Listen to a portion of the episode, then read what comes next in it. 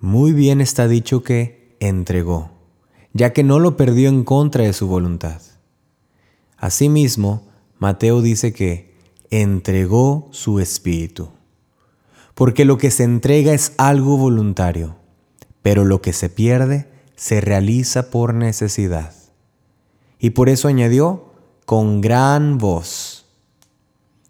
En este hecho podemos ver, o bien un glorioso testimonio de que se abajó hasta la muerte por nuestros pecados, y en verdad no seré yo quien se avergüence de confesar lo que Cristo no se avergonzó de proclamar con gran voz?